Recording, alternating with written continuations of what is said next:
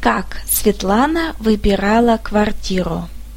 Добрый день, меня зовут Светлана. Я попросила риэлтора подобрать мне квартиру. Я посмотрела три квартиры.